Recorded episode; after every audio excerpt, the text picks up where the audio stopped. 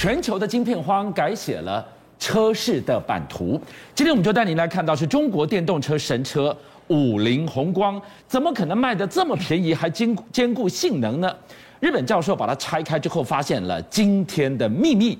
而说到这场晶片大战，三星放话二零二五要超车台积电，决战两纳米已经不够看了，双方都在找找什么？找能够挣脱摩尔定律紧箍咒的钥匙。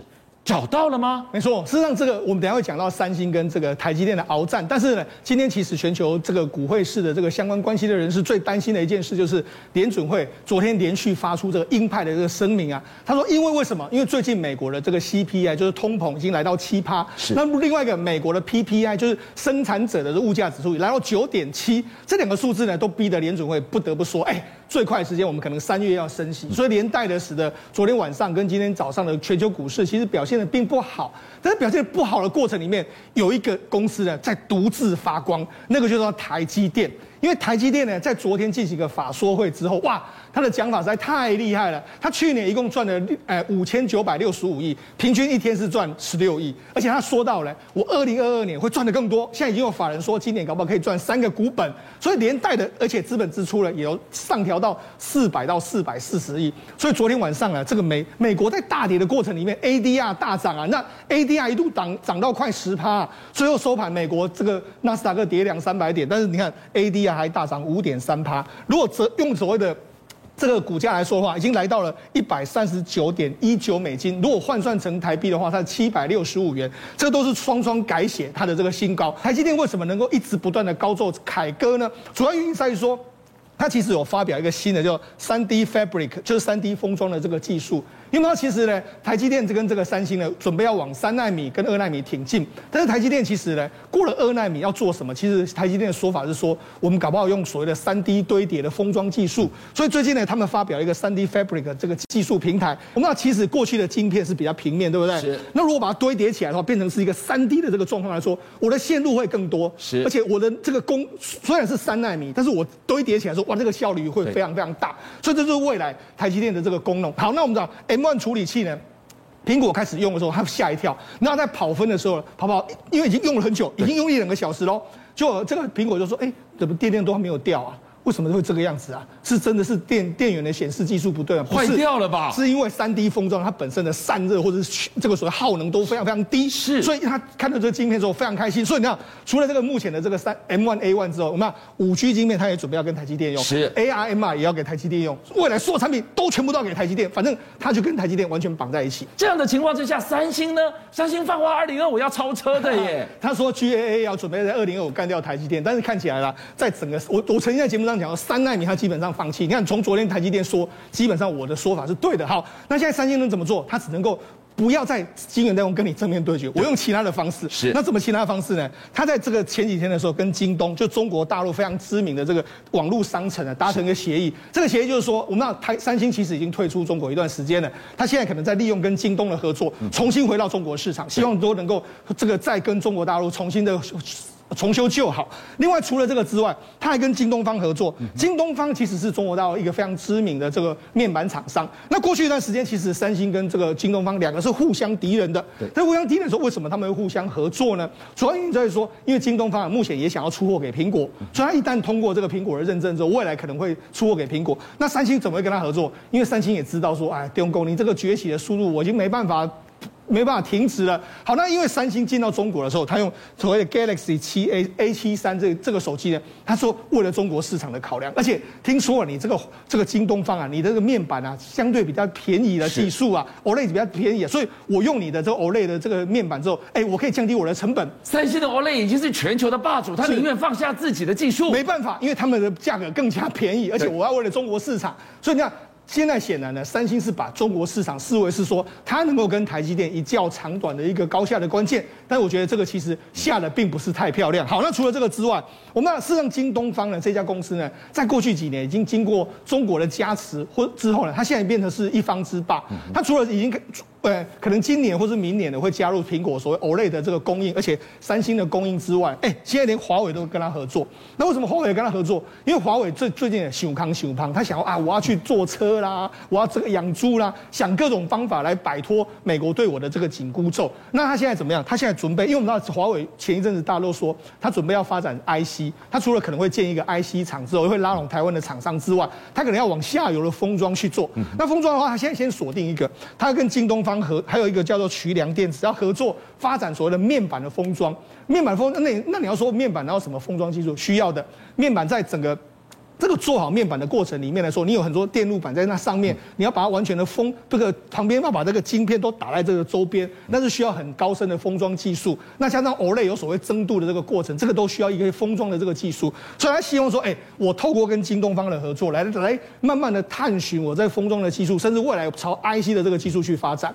所以你知道，其实从目前的这个这个韩国的，我我们必须还是回到重点，就是说，台湾最关心的就是我们跟韩国三星之间的竞争。那我在讲嘛。二零二五年他们决战，那二零二五年之前，台积电可以是完全屌打，完全暴打打爆这个三星。但是到二零二五年之后呢，我们还是希望说台积电能够继续维持领先的地位。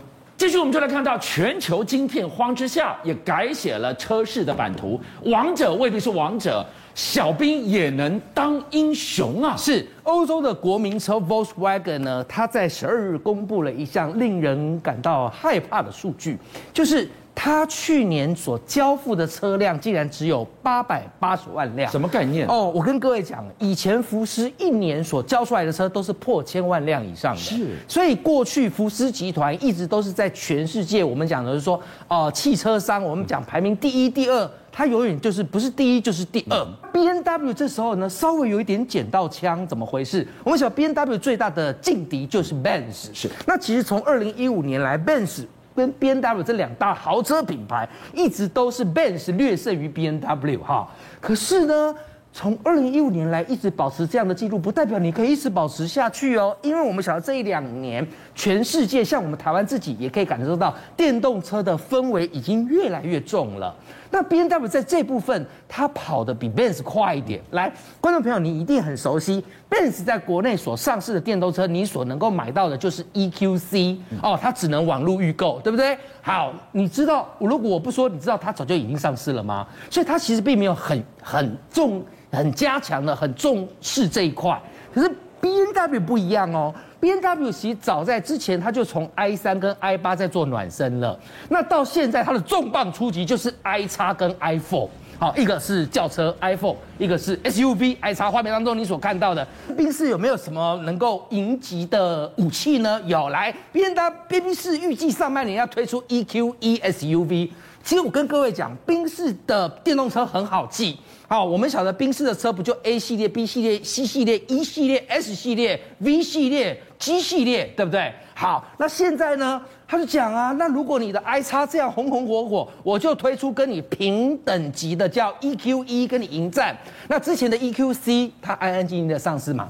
其实观众朋友还有 EQB 跟 EQA，人家 EQB 在大陆早就广州车展就上市，就卖的红红火火了。可是台湾的部分，可能大家都还在看风向如何。那其中有一款车，我特别想跟观众朋友讲的哦，叫 EQV。我刚才说了，V 系列就是宾士的商旅车系列。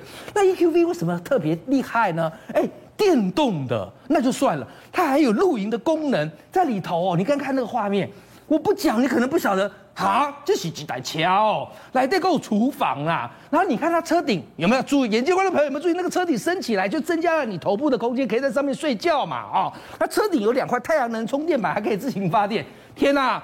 车子是电动的，不加油啊！里面如果你需要用任到任何电器设备，隆中洗太阳能发电好。不过讲来讲去，我告诉你，这都不是电动车的王者。电动车的王者，那你都已经讲福斯了，都已经讲双 B 了，王者在哪里？王者竟然是中国大陆的上汽通用五菱宏光哦！好来。这台五菱宏光 Mini EV，为何我说它是王者降临？你怎么看它的车也不觉得它是王者？我告诉你啊，它刚刚不是写拉风的，它还真拉风，因为它的销售数字好拉风，它一年卖了七，我坦白讲哈，你看其中宏光 mini EV 是不是就包括五十五万辆？是因为它的这个车里面的顶规车型就卖了五十五万辆。其实它真正是上汽通用五菱电动小是卖七十五万辆啊，而且有好多都集中在北京。哦，北京要看到蓝蓝的天嘛，所以他们一定要什么？要能够有节能的车子哈。那连续十六个月称霸新能源汽车销量冠军。不对呀、这台车看起来外形就不贵，看起来就很小，怎么跟双 B 豪车相比？来，观众朋友，你现在看到这个 Mini EV 啊，它的顶规的，你知道它最重要的武器在哪？我告诉你啦，哎，真的就像。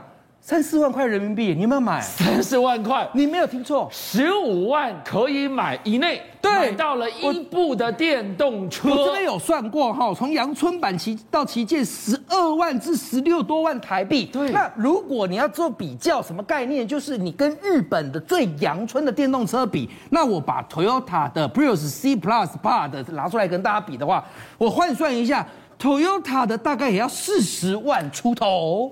所以它等于是日本的最阳春电动车不到三分之一，日本人就慌啦。五菱宏光 mini 第一年不但卖的这么好，他且它的车子用了第一年它的保值率，你以为说啊，中国大陆那种挡挡光它掐了，用了可能再再卖就就对折卖，是不是？不同卖点。没有啊，它的保值率一年之后竟然高达了近九成，怎么这么有撑哎？报告俊相，什么概念？你买一台车二十万，对，你第一年开完，你还可以十八万卖掉的意思啊？它好强大，好强大。那同比之下，其他的电动车转手应该都要折旧的呀。对，但是它的保值率，电动车本来就比较高，但是我们以前晓得最高就是 B，就是特斯拉的 Model Y 或 Model 三应该是 Model 三呐哈。结果它现在超越了 Model 三也超越了。Porsche 的 Taycan 好，保值率高，价格又便宜，然后只有日本电动车的三分之一价格，日本就火了，他就直接干嘛？买几台车来，给他跳跳了了，来看看你到底神在哪，王者在哪？就一猜不得了，日本人吓一跳，他发现日本呃，对不起，他发现通用五菱的宏光这台车子里头啊。它所有的零件大概有百分之九十都是 Made in China 自己做出来的，国产化、在地化、对平价化，这不就是之前特斯拉马斯克说的？如果零组件全部控制在你手上，人力控制在你手上，我应该要去你大陆设厂，是对不对？同样的，那大陆自己做呢？那不就是直接？机 local local 中的 local 吗？根本不会缺零件，甚至它很多车规的零件都不用了，它直接用你什么？用商用的零件。那既取得成本低，既取得管道快，具体的成本的方便，人力又在中国大陆自己。日本看完毕，拆完毕之后装回去，点点啊，拆完装回去说，讲了一句话：我们大概一辈子也做不出这样的电动小车，难怪。通用五菱 mini 宏光能够称霸中国大陆电动车市场，邀请您一起加入五七爆新闻会员，跟俊相一起挖真相。